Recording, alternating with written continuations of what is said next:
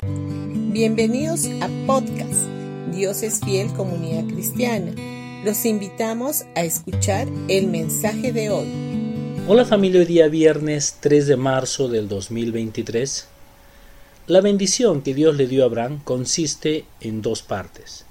La primera es te bendeciré y la segunda haré famoso tu nombre o como dicen otras traducciones engrandeceré tu nombre. Esta es la versión original de la bendición de Abraham, tal y cual él la escuchó directamente de la boca de Dios. Dios necesita de nosotros para bendecir a la humanidad.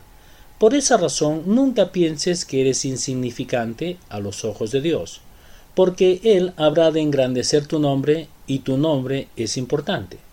En tanto Dios pueda utilizar tu nombre para engrandecer el nombre de Jesús, lo habrá de hacer. Esta es la bendición que recibió Abraham, y esta bendición se hizo extensiva a todos nosotros los creyentes. Poco tiempo más tarde que Abraham recibiera la promesa, tuvo un encuentro con Melquisedec, el sumo sacerdote. Como ya hemos visto en otras enseñanzas, Melquisedec es una preaparición de Jesús en el Antiguo Testamento, dos mil años antes de su llegada a la tierra con un cuerpo humano, y lo podemos ver esto en el Nuevo Testamento. En Génesis capítulo 14, versículo del 17 al 20 dice, Después de que Abraham regresó de la victoria sobre el rey Kedorlaomer, y todos sus aliados, el rey de Sodoma salió a encontrarse con él en el valle de Sabe, que es el valle del rey. Y Melquisedén, rey de Salem, que es Jerusalén, ciudad de paz y sacerdote del Dios Altísimo, le llevó pan y vino a Abraham. Melquisedec bendijo a Abraham con la siguiente bendición. Bendito sea Abraham por Dios Altísimo, creador o dueño de los cielos y la tierra. Y bendito sea Dios Altísimo, que derrotó a tus enemigos por ti. Luego Abraham dio a Melquisedec una décima parte de todos los bienes que había recuperado. Melquisedec trajo pan y vino, lo cual representa la Santa Cena. Melquisedec es sacerdote del Dios Altísimo, y Jesús es nuestro sumo sacerdote. Nosotros como creyentes en Cristo somos bendecidos. Esto es así, aun a pesar de las circunstancias que actúen en nuestra contra.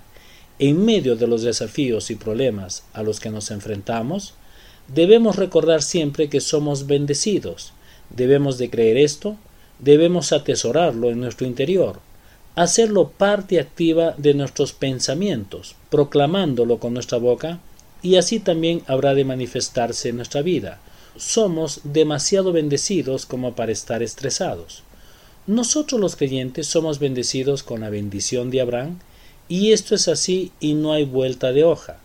Somos bendecidos y no hay ningún tipo de maldición sobre nosotros. Somos simplemente bendecidos y no porque hayamos hecho lo correcto, sino por creer lo correcto. Somos bendecidos porque Jesús, nuestro sumo sacerdote, nos bendijo. Bendiciones con todos ustedes y no se olviden que este domingo tendremos nuestros dos servicios a las 9 y a las 11 de la mañana en Pasaje Belén 109 Vallecito. Los esperamos y traigan a un invitado.